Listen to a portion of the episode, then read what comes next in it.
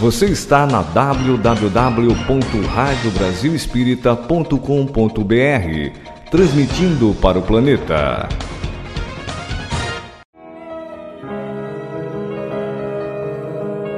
Palestra online Centro Espírita William Crooks.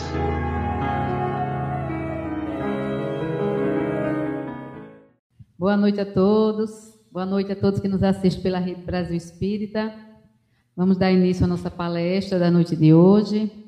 Agradecendo a presença de todos vocês, que Jesus possa nos dar paz, tranquilidade na noite de hoje. E vamos iniciar com a leitura de preparação do ambiente, que será feita por Inaldo. Boa noite a todos. A mensagem é intitulada Em Silêncio. Se sabes, atende ao que ignora, sem ofuscá-lo com a tua luz. Se tens, ajuda ao necessitado sem molestá-lo com tua posse. Se amas, não firas o ser amado com exigências descabidas. Se pretendes curar, não humilhes o doente. É muito fácil servir à vista. Todos querem fazê-lo procurando o apreço dos homens. Difícil, porém, é servir as ocultas, sem o ilusório manto da vaidade. É por isso que quase todo o trabalho das criaturas é dispersivo e enganoso. Em geral, cuida-se de obter, a qualquer preço, as gratificações e as honras humanas. Tu, porém, aprende que o servidor sincero do Cristo fala pouco e constrói com o Senhor no divino silêncio do Espírito. Vai e serve. Não te deem cuidado as fantasias que confunde os olhos da carne, e nem te consagres aos ruídos da boca. Foge às referências pessoais e aprendamos a cumprir de oração, a de coração, a vontade de Deus.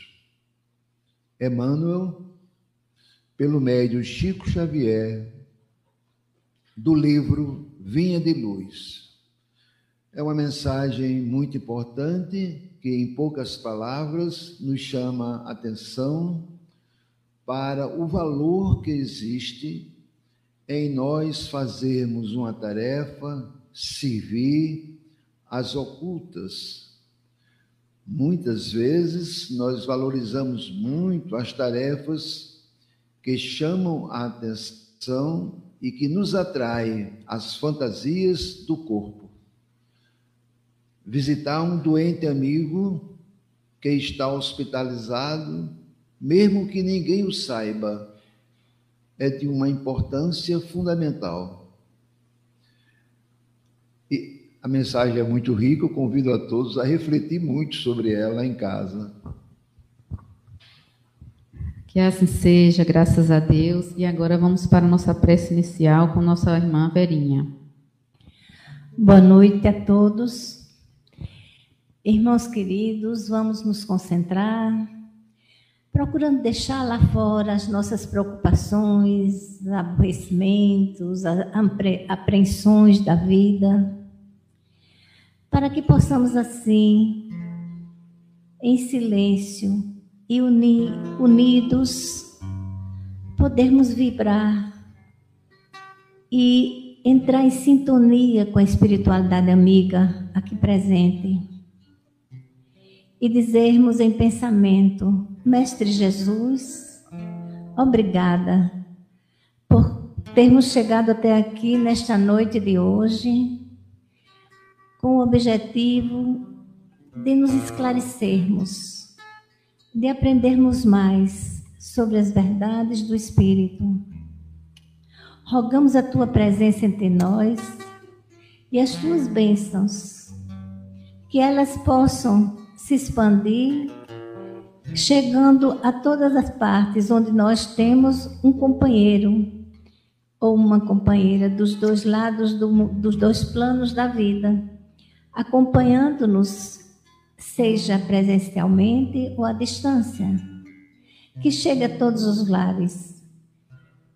Que a tua luz permaneça conosco até o final dos trabalhos, permitindo que a espiritualidade amiga ilumine o nosso irmão Alonso na noite de hoje, que suas palavras atinjam o objetivo desejado e possam ser bem compreendidas e guardadas por todos no coração.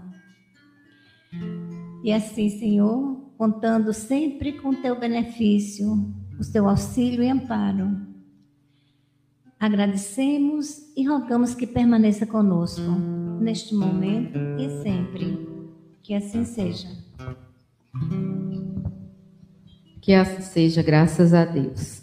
Então, meus irmãos, o tema da noite de hoje, a alma da educação, é a educação da alma. E o expositor, o nosso irmão Alonso, depois de uma grande temporada, que nunca vem por aqui, né, Alonso? Graças a Deus você voltou então, que Jesus te abençoe, a espiritualidade amiga desta casa. Boa noite, meus irmãos e minhas irmãs. Que isso? É, obrigado, Cal. Outra depois primeiro lugar, gratidão a Deus pela oportunidade sagrada de estar aqui, assim como a prece da nossa irmã bem destacou. Nós sabemos que poderíamos estar fazendo outra coisa hoje à noite, né? Podemos estar dedicando o nosso tempo, que é tão precioso para a nossa existência enquanto espírito imortal, podíamos estar fazendo qualquer outra coisa. Mas escolhemos nós, encarnados e desencarnados, estar aqui hoje. E não é à toa. Né? Nós somos convidados, no momento atual que vivemos, nesse, nesse grande que eu costumo chamar Enem espiritual, que é a pandemia, né? A pandemia, muitas vezes, vista por nós ainda com um olhar muito terra-terra, muito material, sempre com um olhar negativo. Né? Raras vezes nós paramos, pelo menos eu digo por mim e pelos comentários que eu vejo, para observar a pandemia como um momento necessário da humanidade. É um momento necessário para a humanidade. Não está acontecendo ao acaso, porque nada acontece sem a permissão do alto. Nada acontece sem um propósito maior. Não existe a força do mal, existe a força do bem. O que é o mal? A ausência do bem. O bem já está aqui, a luz já está aqui, Deus está conosco. Agora, se eu estou conectado ou não, é outra história. Eu estar ou não conectado. Por exemplo, aqui existe um Wi-Fi. Deve existir um Wi-Fi aqui. Eu posso estar logado ou não nesse Wi-Fi se eu tiver o login, o usuário ou a senha. Qual é o login para me conectar com Deus? Simples, Jesus. Qual é a senha? Amor e sabedoria, tudo junto. Nós somos convidados a isso. Infelizmente, dependendo da visão que eu tenho da vida, eu posso ter uma vida, uma visão mais material ou mais espiritual. É uma escolha. Mesmo eu espírita, mesmo eu, católico, evangélico, com uma visão religiosa, por vezes tenho visões e ação materialista. Temos o conhecimento e não colocamos em prática. Está dando a visão materialista. A mensagem nos chama a atenção disso hoje. Quantas vezes nós precisamos que alguém diga: foi muito bom que você fez, parabéns, deixa eu tirar uma foto, deixa eu postar no Instagram, deixa eu postar no Facebook. Quantas vezes? E nós somos convidados, não é para tarefa só na casa espírita ou na casa religiosa, em qualquer local que vá fazer o bem, não. Nós somos convidados a fazer isso em casa. Que, segundo a nossa, a nossa irmã Sheila, a espírita irmã Sheila, disse, a nossa missão começa em casa. Se em casa eu não faço, não cumpro meu dever, não estou fazendo nada. Vou desencarnar devendo muito. Então, é importante a gente ficar atento, que a pandemia é um convite feito para que nós voltemos para o nosso interior, para a nossa casa mental, onde eu, espírito imortal, habito. E também na casa física, que é a sala de aula necessária para a nossa habitação, que segundo Joana de Anjos, através de Eduardo Franco, é a oficina de trabalho. É lógico que vou chegar em casa e encontrar com pessoas que vou estar me bicando. Tem outras que eu já estou mais ou menos assim, mas no final de tudo vai estar todo mundo assim. Que a proposta é essa aqui. É uma proposta para nós. Proposta positiva do determinismo divino, do bem. Usar máscara ou não usar máscara é uma opção de cada um. Porque é uma opção no corpo físico. Agora, a máscara da alma, que a gente tem dificuldade de tirar, desafios, inclusive a gente coloca para outra encarnação, para outra encarnação, não é agora. O convite é para que essa máscara da alma, como é o caso do egoísmo, como é o caso do orgulho, da vaidade que a mensagem chama, precisa ser trabalhada agora. Urgência de tirar a máscara física pode ser de cada um, mas a urgência maior é de tirar da alma. Por isso que nós estamos trazendo esse tema, a alma da educação, a educação da alma e restringindo ele, lógico, ao papel dos pais e da escola, porque é um tema amplo, que nós podemos conversar um bocado, todos nós, todos que estão aqui, têm a sua experiência pessoal, têm o seu conhecimento, têm a sua visão e podem, obviamente, falar sobre esse tema. Mas quantos de nós, pergunta para a gente refletir, meus irmãos, tem, por exemplo, o filho, ou a filha, o sobrinho, ou aquela criança que está sob a sua guarda, matriculado na evangelização infantil? Quantos de nós? Quantos de nós gasta até o que não tem para colocar a criança na melhor escola de formação e informação intelectual? E não se esforça tanto para que ele tenha a educação necessária ligada ao Evangelho de Jesus. Então, a proposta, o convite para nós na noite de hoje, e eu digo primeiro para mim, porque a boca fala para os ouvidos mais próximos, e eu, graças a Deus, hoje estou com dois espíritos amigos lá, um casalzinho de gêmeos de um ano e seis meses em casa, para que eu trabalhe em mim essa educação. Porque para você educar, precisa se autoeducar. Não adianta eu falar para o outro que o outro deve fazer se eu mesmo não faço. A criança mais observa o que a gente faz do que o que a gente fala. Quantos de nós não costuma ver dizer assim, o pai dizer, olha, minta, não minta, fala a verdade, fala a verdade, alguém bate na porta que ele não quer ver, ele diga que eu não estou.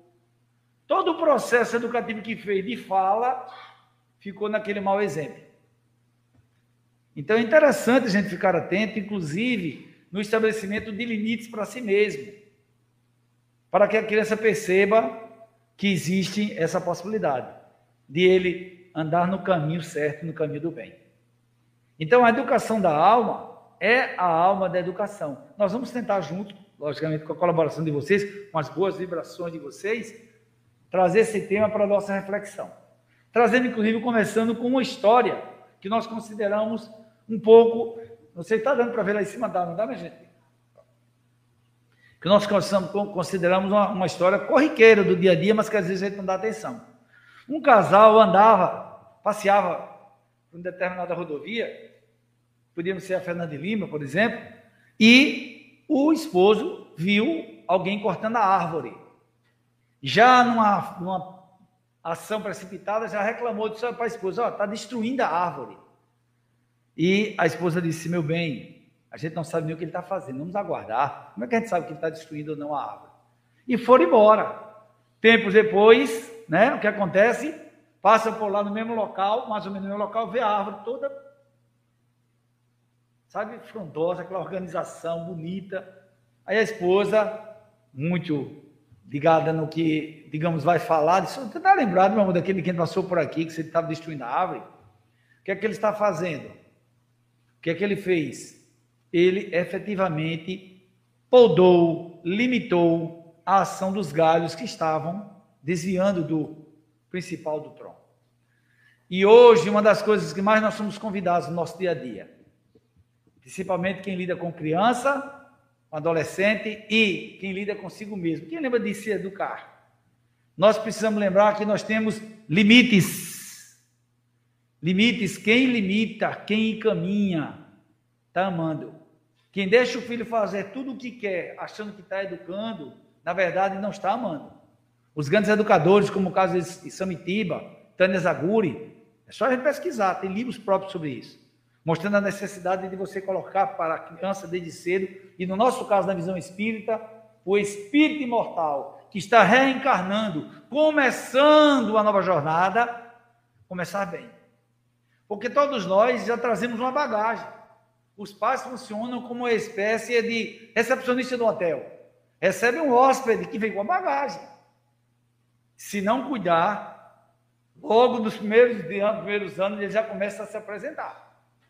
E a partir dos sete anos, tipo sétimo ano, mais aproximadamente, quando a reencarnação já está completa, começa a aflorar alguns comportamentos que a gente não espera. E a partir da adolescência, às vezes eu já contei com um amigo que dizia assim: rapaz, eu não conheço mais o meu filho. Ele era assim, assim, assim, agora é desse jeito. O que foi, onde foi que eu errei? Eu digo, a pergunta é boa mesmo, viu? Onde você que errou, onde é que eu errei? Porque quando Deus nos coloca sobre a nossa guarda, espíritos que reiniciam a caminhada, é nossa responsabilidade. Avô, avó e avô é colaborador. Pai e mãe é que é o educador. E, e, e diga-se de passagem, viu? Avó e avô que desfaz o que o pai e a mãe fez, está agindo contrário à lei de Deus. Não é só contrário ao pai e à mãe, não. Está agindo de forma indevida. E diante da lei de Deus, me permita dizer, criminosa. Porque a missão do pai e da mãe é educar. Ah, mas não sabe educar. Eduque seu filho e deixe que ele eduque o filho dele. Colabore, ajude. O filho, a criança fez alguma coisa, o neto fez alguma coisa errada, converse com a mãe. A menos que você esteja tomando conta daquele dia sozinho. Converse com a mãe e com o pai, olha, está acontecendo isso assim, assim, assim. Até uma narrativa de um amigo nosso, espírita, espírita, com um bom comportamento, um espírita, um exemplo. Ele foi para uma tarde de torta, que a gente conhece, né, muito famosa, simplesmente antes da pandemia, uma tarde de torta na casa espírita, e levou a neta. Só que a filha já recomendou, olha, pai, ela não toma refrigerante, viu? Não toma refrigerante, não, não. Se é suco, dê água, água de coco, só não dê refrigerante. Tá certo, vai embora. Chegando lá na, na, na tarde de torta, muita coisa, muito refrigerante, tinha tudo, tinha muito refrigerante, não tinha água, tinha muito pouca água, só no bebedouro, e não tinha outra coisa a não ser refrigerante. Ele ficou sem saber o que fazer, mas a filha tinha dito. Ele disse: Olha, eu quero um pedaço de torta, deu fichinha e tal. A torta foi dada, agora um, um copo de refrigerante para mim e eu vou pegar um copo de água para ela. A jovem que estava atendendo se, se incomodou. Isso quer dizer que o senhor vai tomar refrigerante e a criança vai tomar água. Sim, qual é o problema? O refrigerante é melhor do que água. Aliás, a água é melhor do que refrigerante. Sim, mas olhe, a mãe dessa criança, que é minha filha, disse que ela não toma refrigerante. E eu não vou dar refrigerante dela. Ah, mas ela não está aqui. Não precisa estar presente. O compromisso dessa criança, desse espírito imortal que está aqui, principal é dela. As regras são dela. E a gente nem entra para falar, e aí tem psicólogos aqui que podem nos dizer, da insegurança psicológica que a criança tem de dizer, hora está certo, hora está errado. Hora está certo, hora está errado. Aqui eu posso, aqui eu não posso. Ah, no, na casa dos meus pais é tudo organizado, tem hora para comer, tem hora para dormir, tem hora. Na casa do meu, do meu, meu avô, da minha avó, posso fazer o que eu quiser, a hora que eu quiser. Que educação é essa? E a gente precisa fazer uma reflexão sobre. Que está pedindo para reiniciar, reiniciar mais tarde, lembrar mais tarde para reiniciar o computador, vamos adiante. Então, passa necessariamente para a pergunta do que é educação. O que é que nós entendemos por educação? Se pegar o termo em si, educação vem de ex-educare, ex colocar para fora, do, do, do caro, do chere, como alguns usam, conduzir para fora. Numa visão materialista, é como alguns dizem, é educar para o mundo. Só para o mundo. Não, criança educar para o mundo. Mas se você colocar dentro de uma visão mais espiritual, é educar para o mundo com o que ele tem dentro. Despertando os, podemos dizer assim, as potencialidades divinas da criança. Começando pela principal, que é o amor. A criança precisa ser amada para despertar o amor. Como é que ela vai lembrar de fazer carinho se não fizer carinho? Costumamos muito dizer não isso, não aquilo, não isso, não, não é só isso não. Atualmente existe, inclusive, um, um, um estudo interessante, até uma, uma vertente da psicologia, chamada psicologia positiva, disciplina positiva. Não ser apenas, digamos assim, firme, não ser apenas gentil. Não ficar nos extremos, mas equilíbrio. Gentileza com a criança, mas com firmeza. Não pode isso, mas com carinho.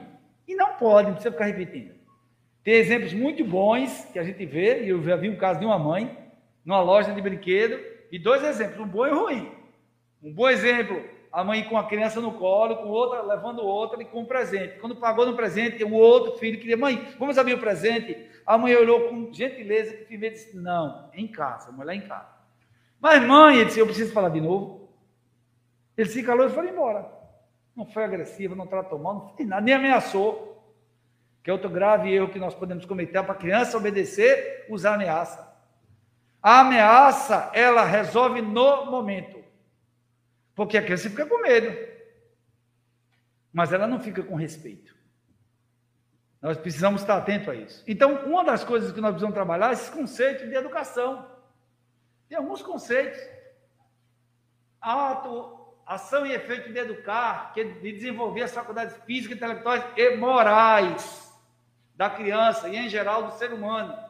Disciplinamento, e disciplina vem de seguir uma disciplina, seguir um exemplo, seguir um, ser discípulo de algo. Instrução e ensino. Gosto muito desse conceito que está ligado à doutrina espírita, conjunto de hábitos adquiridos, que Kardec trata no livro dos Espíritos. Conjunto de hábitos adquiridos. E é o exercício de viver e conviver que educa.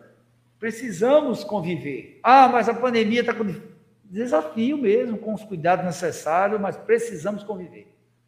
Allan Kardec, inclusive, no livro Céu e Inferno, fala da necessidade da interação social. Aí, ah, mas é a pandemia. A pandemia veio para nos ensinar a interagir. Interagir não é simplesmente aglomerar. Interagir é estar junto, é interagir com o outro, é ver o outro, existir o outro, inclusive em casa. Esse é o grande desafio. E esse conjunto de hábitos adquiridos, que é um conceito interessante da do Espírito, é começar desde cedo a trazer hábitos que você quer que o filho, que você está responsável naquele momento daquela encarnação, siga. Por exemplo, qual é a primeira coisa que deve fazer quando se acorda? Além de abrir os olhos, claro. O que, é que a gente deve fazer, minha gente? Hein? Orar.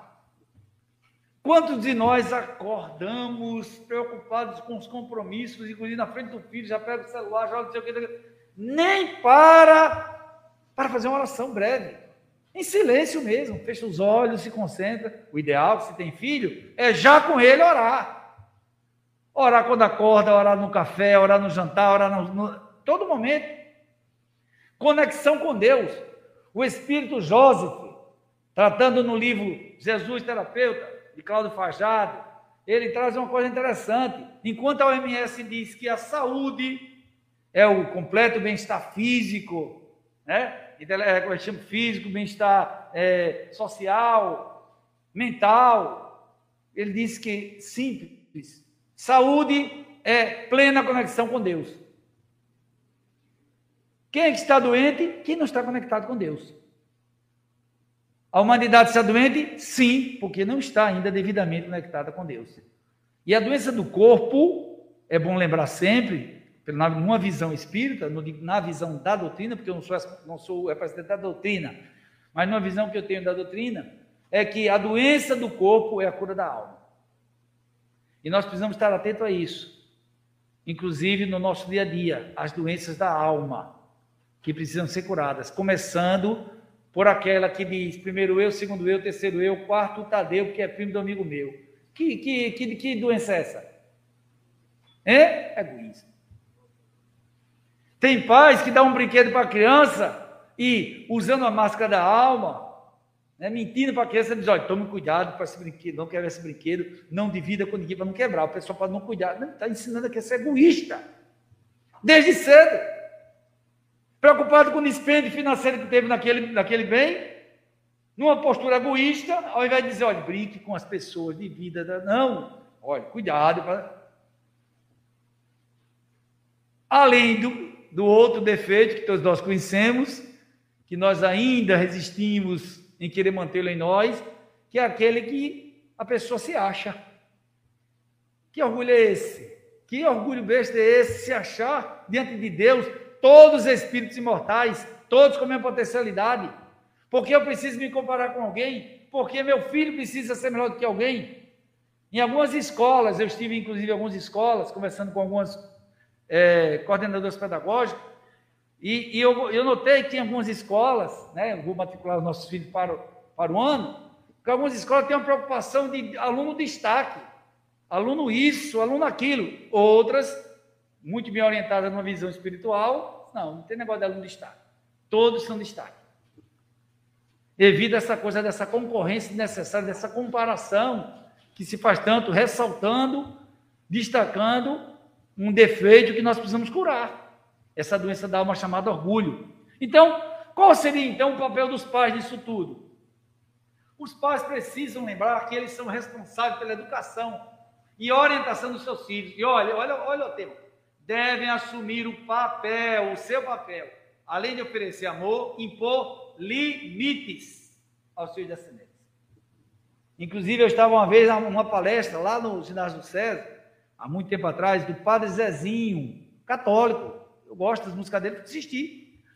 E ele disse bem isso mesmo. Pais, assumam o controle da vida dos seus filhos.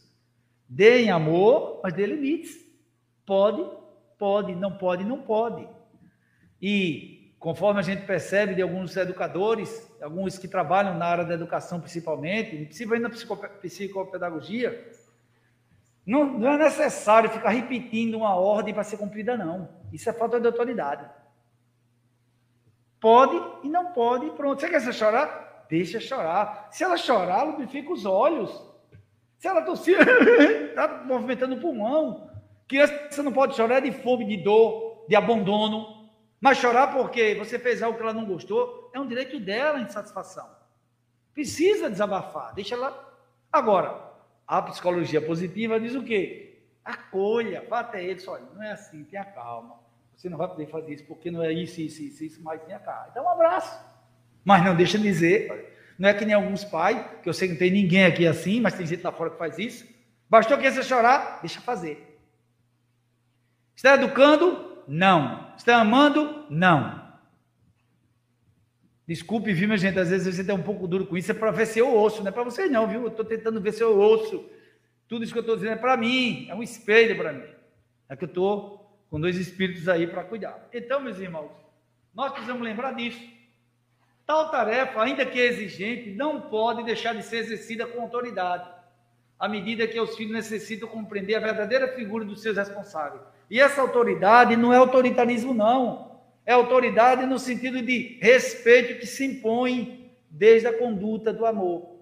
Quando eu acolho, quando eu cuido, é, observe uma criança. A criança, ele tem um, um, autor que eu não lembro o nome agora que diz uma coisa interessante.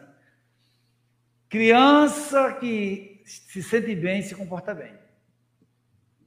Quando a criança não está se comportando bem, alguma coisa não está bem com ela. É um pedido de socorro. Criança que é muito rebelde, criança, eu estou dizendo, olha só, que a criança não possa pensar diferente, não queira agir, não, claro, estou aqui para orientar. Mas quando a criança está muito agressiva, para. Se for o caso, pede ajuda para orientá-la desde cedo. Porque imaginemos uma massinha de modelar. A massinha de modelar, nova, todo mundo faz tudo, não é? Deixa ela endurecer para ver a dificuldade de moldar. Então, o espírito que está reencarnando, ele precisa dessa orientação desde cedo. Desde cedo precisa desse cuidado. E não pode delegar para ninguém, não. Algumas pessoas acham que podem delegar, por exemplo, para as babás, para o vovô e para a vovó. Não acontece muito isso? Ou não? Pessoas que deixam as crianças 12 horas. Olha, trabalha, tudo mais, tudo bem, mas horas e horas lá na escola, no tempo integral, ou então com a babá. Se essa é a sua necessidade material, não pode, não tem problema. Agora, quando voltar, dê atenção. Dedique-se. Não há missão mais importante de um pai ou de uma mãe do que orientar o filho no caminhar, no início, no reinício dessa caminhada. Então, o que é que nós observamos? Que a personalidade da criança e do adolescente, ela se estrutura e se molda essencialmente na família, é a base. Há, inclusive, meus irmãos, uma pesquisa positiva, que há um tempo atrás foi feita na UNB, na Universidade de Brasília. Nessa universidade foi colocada uma pesquisa com os jovens, qual seria, qual seria a maior influência na vida dele. Perdeu internet, você imagina, perdeu. Quem ganhou? Família. Mas não é porque diretamente, não. Nas perguntas que foram feitas, muito bem elaboradas, foi captando qual era a influência que tinha na vida do jovem. Então, nós temos a maior influência na nossa vida, na vida dos nossos filhos, na vida daqueles que nós somos responsáveis. Agora, se exercemos ou não, é de cada um. Por isso que nós devemos lembrar que a família é esse núcleo essencial da sociedade. Que a pandemia, de alguma forma, a nível espiritual, tentou mostrar para as pessoas: volte para casa. As pessoas, ah, mas eu quero voltar para a vida normal. O que é normal? Uma coisa é vida comum. Normal é o que segue norma. A norma da vida é o amor. Se eu não estou amando, eu não estou com a vida normal. A minha vida é anormal. Algo pode ser, as pessoas, a gente confunde muito isso o que é comum e o que é normal e o que é natural. Natural, na natureza das coisas, está nas leis de Deus, lei divina, é desse jeito é para ser. Comum, que frequentemente acontece, normal é o que segue norma. Então, está à vontade no mundo, sem se preocupar com nada, não é normal, não, é anormal. Mesmo que eles resistem a aceitar isso. Por isso a necessidade de valorizar a família. E qual é, nesse caso, o papel do pai e da mãe? E aí eu trago isso com base no Rodolfo Caligares, no livro A Vida e Família. Esse que eu vou trazer agora. Papel principal, não está dizendo que é único, viu? Papel principal do pai, autoridade, da mãe, afetividade. Aí alguém poderia sentir, ah, tem discriminação. Não. Nós estamos falando aqui de espíritos imortais. Todos nós, espíritos imortais, podemos estar na polaridade masculina ou na feminina. Outras opções faz parte da experiência de cada um, de acordo com o seu planejamento reencarnatório, com suas opções. Mas todo espírito, ele tanto tem a potencialidade feminina quanto masculina. E a potencialidade feminina é a potencialidade mais ligada ao sentimento, ao afeto. E precisa ser exercida. E a mãe realmente é o núcleo de afeto da família. É o núcleo principal. E o pai tem que estar ali, juntando com a mãe, na disciplina, na organização da família. E a escola, onde é que entra nisso? Qual é o papel da escola? Que algumas pessoas, às vezes, infelizmente, ainda deixam a escola para educar moralmente os nossos filhos, quando deveria seguir esse exemplo aí. Um local de aprendizagem e de construção de relacionamentos e papéis sociais. Ter atividades que possam interagir os alunos, que eles possam, no dia a dia, conviver, fazer parte participar, lembrar que faz parte de uma coletividade, que tudo que ele faz para si influencia para os outros. Esse é um dos papéis principais da escola. Dar aos alunos os ensinamentos que eles necessitam para viver e trabalhar, do ponto de vista do intelecto, neste mundo de evolução, bem como orientá-los para a vida, ajudando, viu, os pais na sua formação de cidadão. A escola não tem o dever de ensinar o meu filho, a minha filha, a ser uma pessoa gentil, educada, mas ela pode colaborar nisso, inclusive com a atuação dos professores, da forma como eles atuam com as crianças.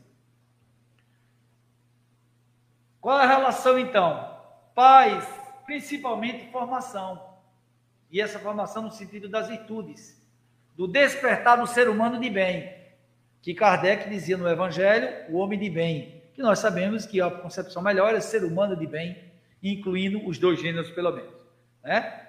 dentro de uma visão mais atual. Então, é o despertar do ser humano de bem. A escola é a informação que será transformada em conhecimento, é o ser humano inteligente. Tudo isso daqui nós vamos observar que está dentro da meta que precisamos cumprir.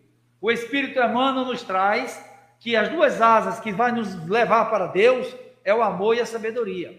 O amor ligado principalmente na moralidade, na escolha entre o bem e o mal. Moral, entre bem e mal, o que é que eu escolho? A partir daí eu vou definindo se eu estou amando a mim mesmo, ao outro ou não. E o conhecimento para saber o que é certo ou errado. Para eu poder escolher entre o certo e o errado, eu preciso saber o que é certo e o que é errado. Daí a importância de, desde cedo, os pais apontarem o caminho para os filhos. E estabelecer uma parceria com a escola. Uma parceria do bem. E ir para a reunião da escola, participar, perguntar qual é o projeto pedagógico da escola, o que é que estão ensinando, como é, qual é a metodologia. Não é simplesmente matricular a criança e depositar na escola. É preciso ir na escola, visitar, conhecer, estar perto, influenciar positivamente. Tem um caso de um amigo que ele disse que foi numa escola que não tinha biblioteca. Isso há muitos anos atrás, não tinha biblioteca.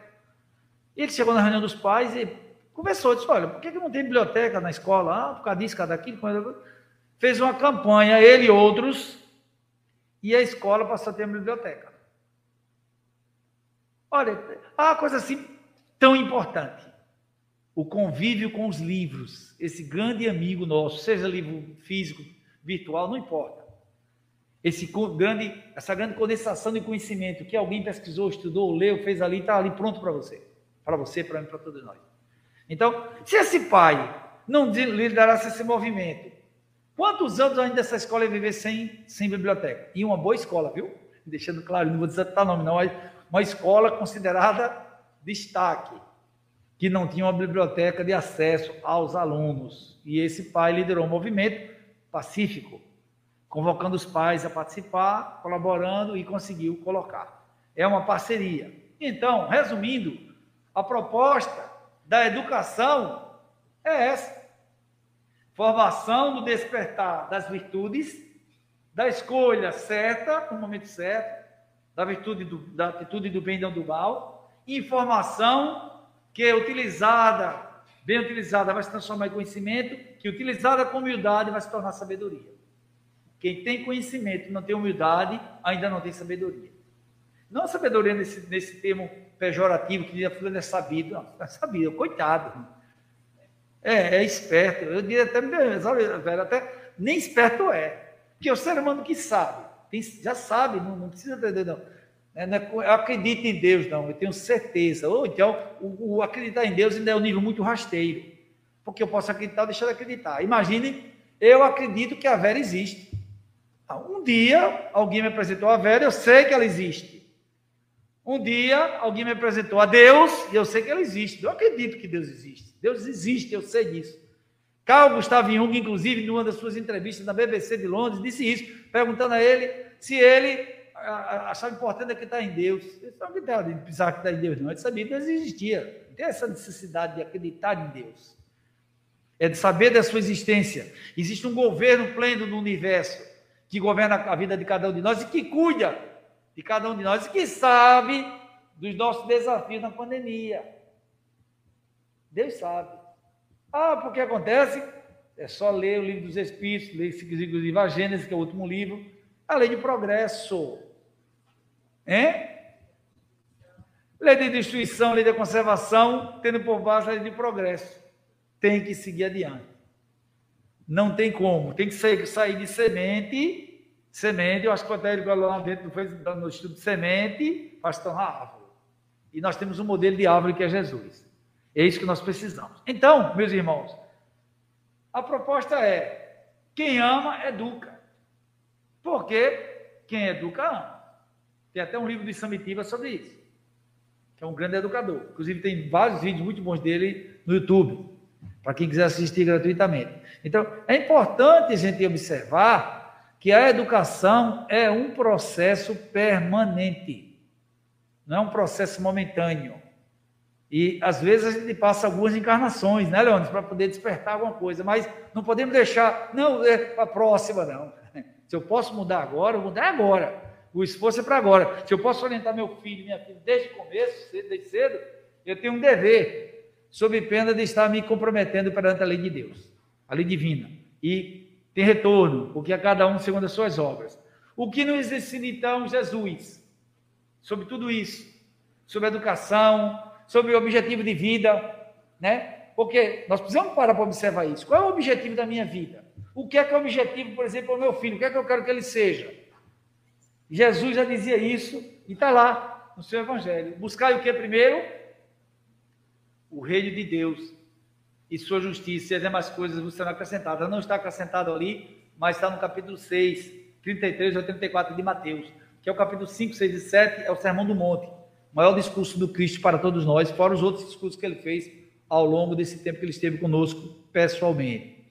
Então, essa frase vem depois que Jesus vem mostrando, a gente vai ali com calma, lá, pega lá o capítulo 6, vai ver, que ele vem mostrando que devemos ter confiança em Deus, como as aves, como as, o lírio do campo, aquela coisa bonita. Dá uma lida lá que vai ver como é interessante. No final das contas, Jesus está mostrando assim: olha, não se apegue à materialidade da vida. Viva a vida material, mas lembre que a vida a ser cuidada é espiritual. Busque o reino de Deus, que é o amor e a sabedoria. As demais coisas serão acrescentadas. Quantas vezes nós desconsideramos isso e temos dois, três empregos para ganhar mais e não damos atenção aos nossos filhos para orientá-los? Quantas vezes? Quantas vezes deixamos de vir para uma palestra como vocês estão aqui? Não é necessariamente eu, não. Esse momento de reflexão e preferimos para outras coisas que dão mais lucro material. Pessoas que acham que estão se dando bem, porque estão acumulando.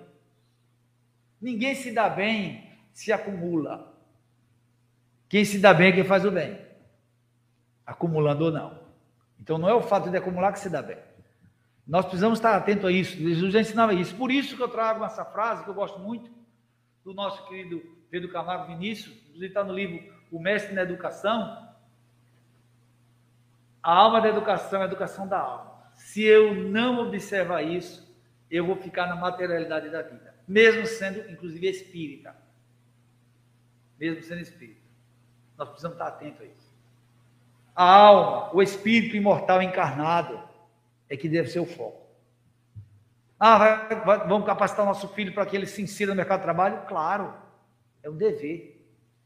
Para, inclusive, não depender dos pais. Para quando chegar a certa idade, ele cuidar de si e auxiliar os outros a se cuidar também. Mas, acima de tudo, precisa lembrar que o estágio entre o berço e o túmulo pode ser longo ou não. Nós podemos estar nos despedindo hoje, não sei, pode ser a minha última palestra. Então, o cuidado é o que Jesus falou. Buscar primeiro em si o amor, buscar em si o conhecimento com humildade, que é a sabedoria e isso transmitir, inclusive, para os nossos filhos, que é nosso, nosso dever. Então, Kardec nos dá também orientação quando ele diz qual é a missão dos pais. Essa é a missão dos pais. Ajudar no desenvolvimento intelectual e moral. Ajudar. Não é se desenvolver pelo filho, nem fazer que o filho faça. Ao que o filho devia fazer, eu fazer. Não, tem que fazer é ele. Se o filho, ou a criança que já tem uma condição, digamos assim, cognitiva, que permita ele forrar a cama, por que eu vou forrar por ele? Se a criança pode arrumar os brinquedos, por que não vai arrumar o brinquedo? Porque desde cedo não ensiná-lo de que ele é responsável para gestar a sua vida. Porque eu tenho que dar comida na boca o tempo todo da criança. Tem métodos, inclusive, que devem quem pesquisar vai ver isso. Colocar a comida com a criança, fruta, para que você pegar com a mão mesmo. Chamado BLW, que é uma tradução em inglês que eu não sei a tradução agora, não lembro, mas o termo é esse, BLW, que bota a comida no prato para a criança pegar com a mão, cortando o devido cuidado, os modelos, a formato de comida, bota a colher do lado, de vez em quando orienta a criança a pegar a colher, olha, faça assim, para ela ir fazendo, mas deixa ela comer. Ela aprender a se gestar. Quanto de nós, vamos ser sinceros, quanto de nós não fica esperando que A, B ou C resolva o nosso problema? Inclusive Jesus. Tem gente que olha assim, ah, meu Deus, me livre dos problemas. Ora, Emmanuel diz que todo problema tem um objetivo específico. Se eu preciso ter esse desafio, problema enquanto desafio, para despertar potencialidade, potencialidade em mim, toda dificuldade é uma oportunidade de despertar uma potencialidade. Ah, eu vou, eu vou fugir disso? Não, ou então, alguns pais que dizem assim: eu não quero que meu filho passe pelo que eu passei. Eu vou dar tudo que eu não tive. Que imaturidade espiritual. A amiga minha uma vez ligou para mim chorando, conversando e tal, porque eu estou triste, porque meu filho vai se separar e eu não queria que ele vai sofrer muito, que, não sei o que. Conversando com ela, eu não disse que era certo ou errado, apenas questionando ela. Eu digo, vem cá, é, o casamento é dele ou é seu? É dele. E você fez alguma coisa para ele separar? Você interviu, influenciou de alguma forma para ele separar? Não. Mas é que eu não queria que ele sofresse. Mas se o sofrer dura o tempo do aprender, quando ele aprender, ele vai parar de sofrer. Se o sofrimento no planeta de provas pessoas como o nosso ainda faz parte do nosso aprendizado. Agora, se você puder, se esforce para que não separe. Faça uma reunião familiar, converse com um, converse com o outro, depois converse junto, dê um jeito de tentar influenciar, se eles quiserem, e falei, será que é isso mesmo? Porque às vezes é pressa, né? Às vezes a pessoa se magoa e quer separar. Aí ela ficou assim e tal. Bom, graças a Deus, pelo menos ela parou de chorar. Ela ficou pensando. Digo, pensa direitinho. Porque o sofrimento ainda faz parte do nosso desenvolvimento no planeta. E se eu busco ele, eu vou ter. Se eu gero sofrimento, eu estou construindo sofrimento para mim. Isso aí não adianta se iludir. É da lei. Então, meus irmãos, Importância do livro dos Espíritos para nós nessa fase principal, né? Quando Kardec pergunta aos espíritos qual para este, o espírito, a utilidade de passar pelo estado de infância? Porque Deus já, já fez já o espírito né, maduro.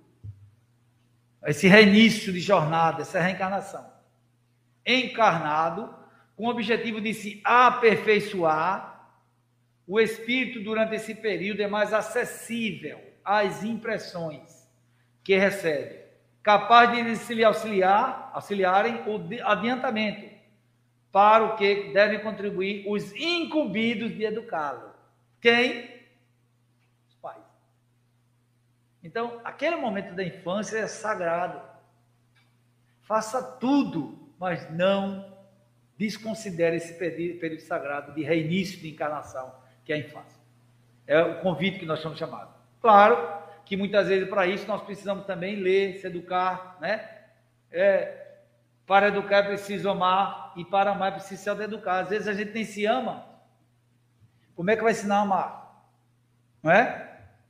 Por exemplo, alguém que não quer que o filho, que ele cuide, durma bem e tal, dorme tarde o tempo todo. Noites e noites dormindo tarde, e a criança do lado às vezes. O filho não pode estar olhando, a gente sabe que não é bom, está tela o tempo todo olhando tela. Está o tempo todo com a tela olhando. Está ensinando a criança o quê? Dificilmente vê o filho, o filho vê ele com um livro. Vê ele só no celular.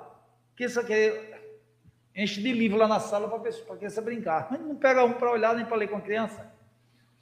Então é necessário que nós tenhamos consciência disso, que essa missão nobre, nobre, da paternidade e da maternidade, é uma missão nobre, é colaboração com Deus na reorientação dos espíritos que estão voltando.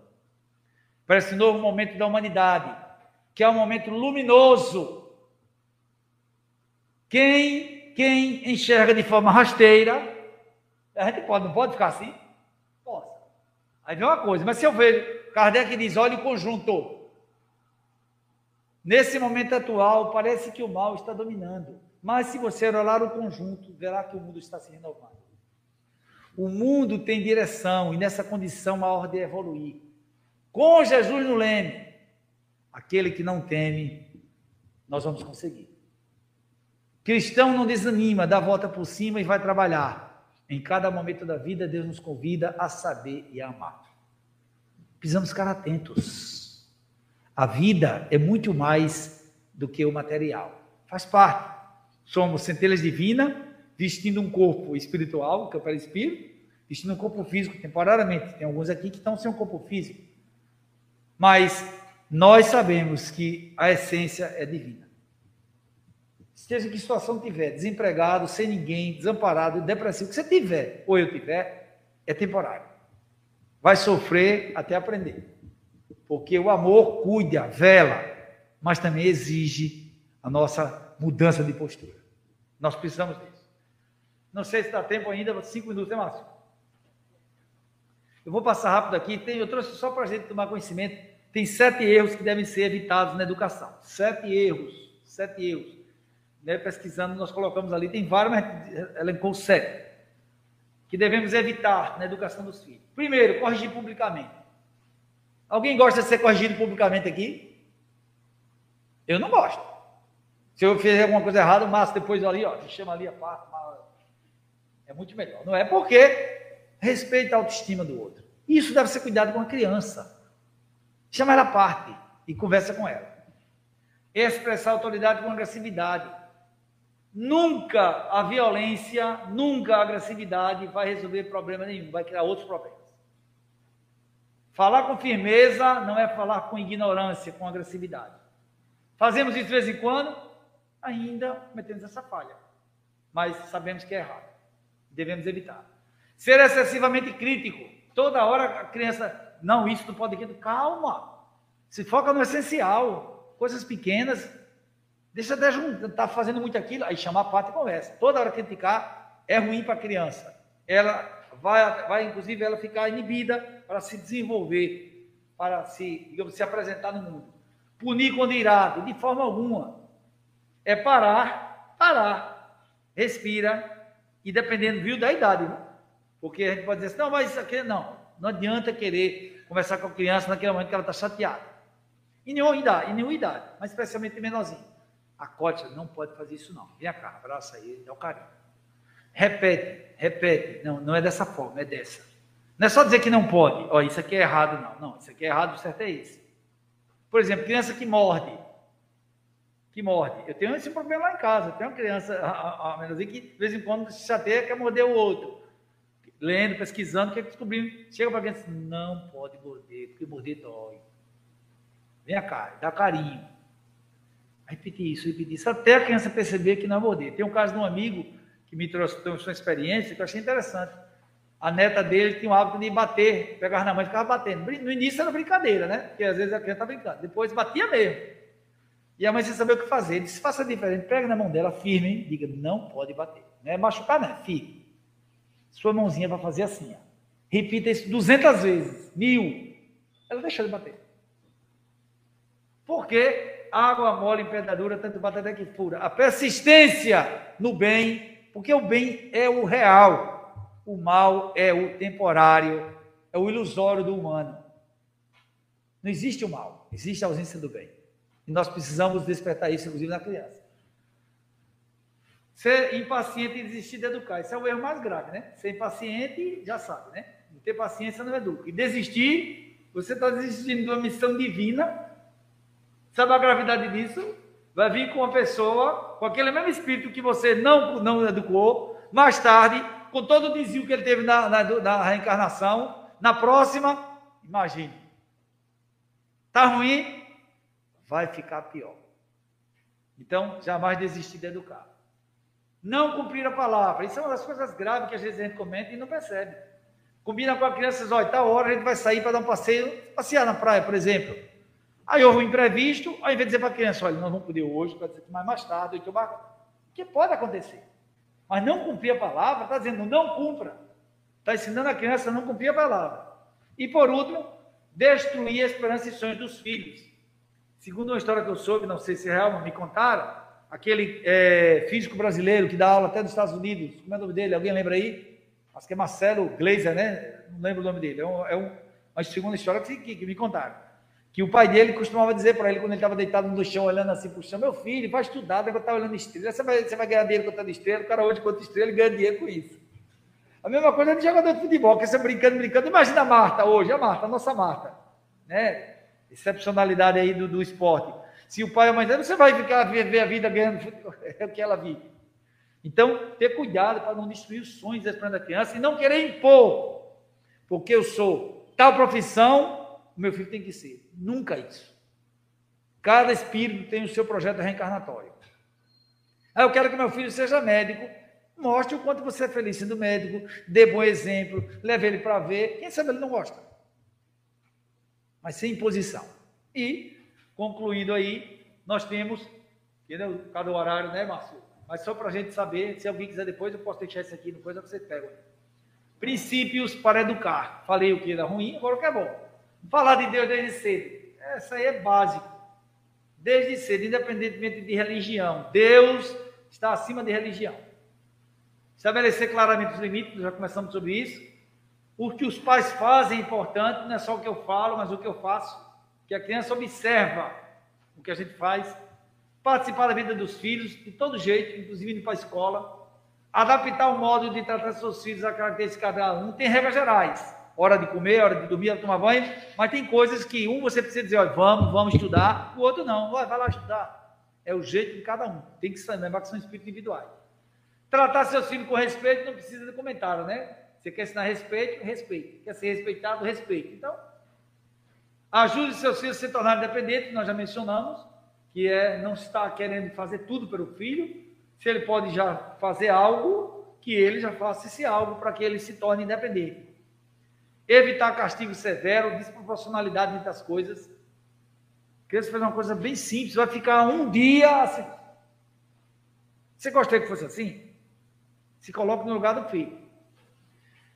Nove, explique suas regras e decisões. Ah, meu filho, você vai ter que dormir agora. Por quê? Porque amanhã você vai acordar cedo, senão você não acorda. Não, você fica falando muito não, tem muita teoria. E por último, ame incondicionalmente. O que é amar incondicionalmente? Aí a definição de cada um, né? Ah, meu filho errou, eu vou dar um jeito de ele não ser punido. Isso é amar incondicionalmente? É estar ao lado do filho mesmo ele errado, está ao lado. Isso é amar incondicionalmente. Meu filho, você vai assumir o que houve. Eu vou lhe dar todo o apoio, mas você vai aprender e lembrar que é cada um segundo as suas obras.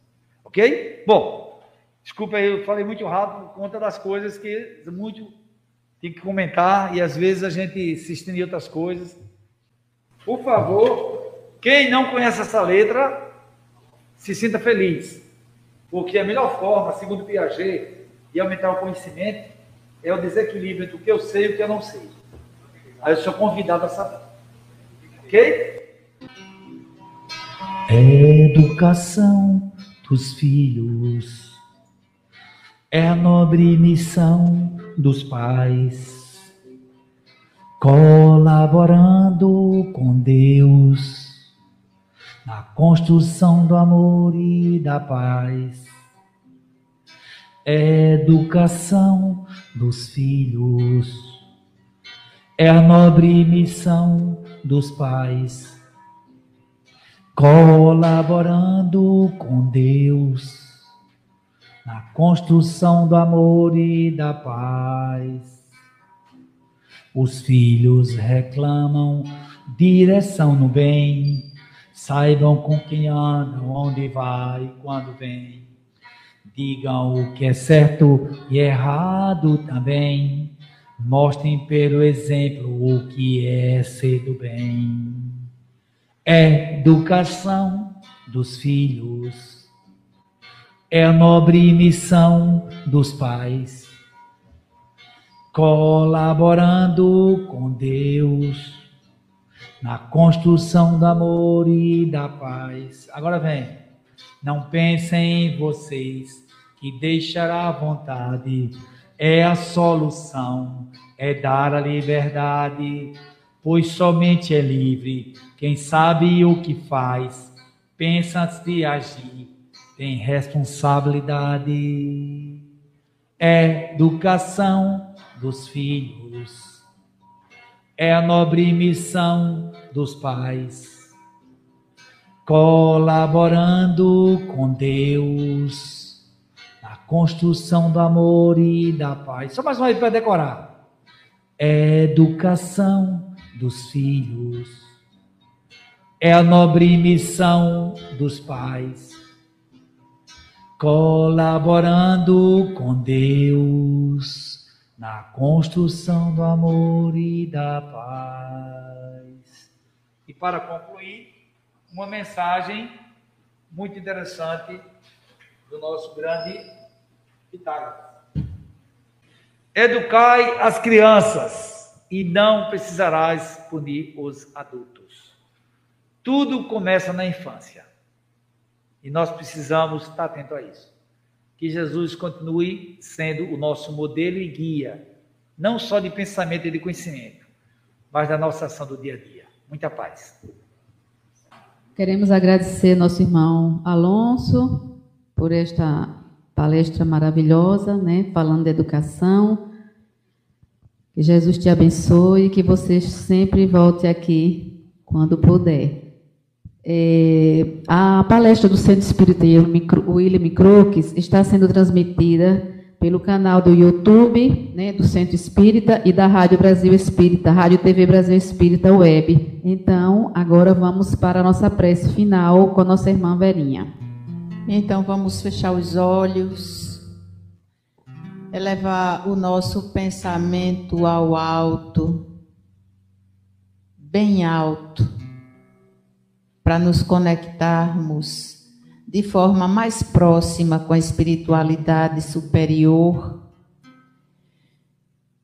E a nossa mensagem aqui de gratidão chegar até Jesus, que é o nosso grande mestre, esse que efetiva e verdadeiramente educa.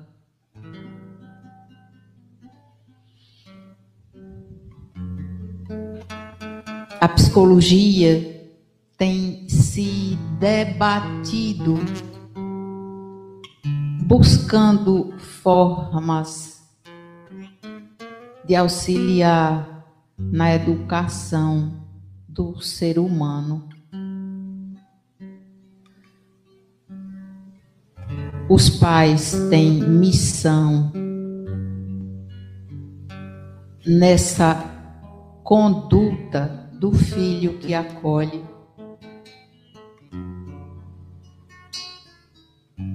Mas tem falhado tanto, porque nós só podemos dar o que temos. As indicações e as cartilhas prontas deveriam mesmo funcionar E por que será que não funciona? Sabendo que somos espíritos pré-existentes, trazemos sempre uma bagagem na mala quando chegamos por aqui. E a transformação, apesar da proposta e do amor dos pais, quando existe, ainda assim é difícil. Alguns acolhem e outros não. Nós pedimos a Jesus que fortaleça cada um que carrega essa missão, para que possa, no final, agradecer por ter cumprido. Nós pedimos também e ainda a Maria, que é o exemplo de mãe e que foi tão exitosa, mas não podia ser diferente. Porque Jesus já chegou aqui pronto. Que esses dois modelos de mãe e de filho nos inspirem nas duas situações de condutores e conduzido, de pai, de filho, de mãe e filho. Agradecemos por tudo que recebemos aqui hoje. E que nós possamos refletir sobre as nossas ações conosco e com a quem nos foi confiado a condução. Pedimos hoje, ainda embalados pelo sentimento de amor despertado e tão falado no dia dedicado às mães. E pedimos a Maria que abençoe a todas as mães, a todos os pais e a todos os filhos. Principalmente nessa casa que tem tantos pais e tantos filhos em diferentes posições. Aqui, estudando e aprendendo e ensinando. Que Deus abençoe a todos aqui presentes, abençoe a essa casa que acolhe e que é uma mãe, que nos acolhe, que nos ensina a todos os trabalhadores que chegam aqui com disposição de servir. Que cada um de nós possa compreender que nesse trabalho nós estamos, no fundo, servindo a nós mesmos, compreendendo que a lei de ação e reação é presente e tudo que nós damos, recebemos. Gratidão a Deus, nosso Pai, a Maria, nossa mãe, a Jesus, esse Filho sagrado que veio cá nos ensinar. A todos, gratidão, gratidão eterna para hoje e para sempre. Que a luz, a luz que emana do coração materno de Maria, aqueça os nossos corações e nos desperte para o serviço do bem. E que essa luz nos ilumine, ilumine os nossos caminhos, os nossos pensamentos, a nossa direção.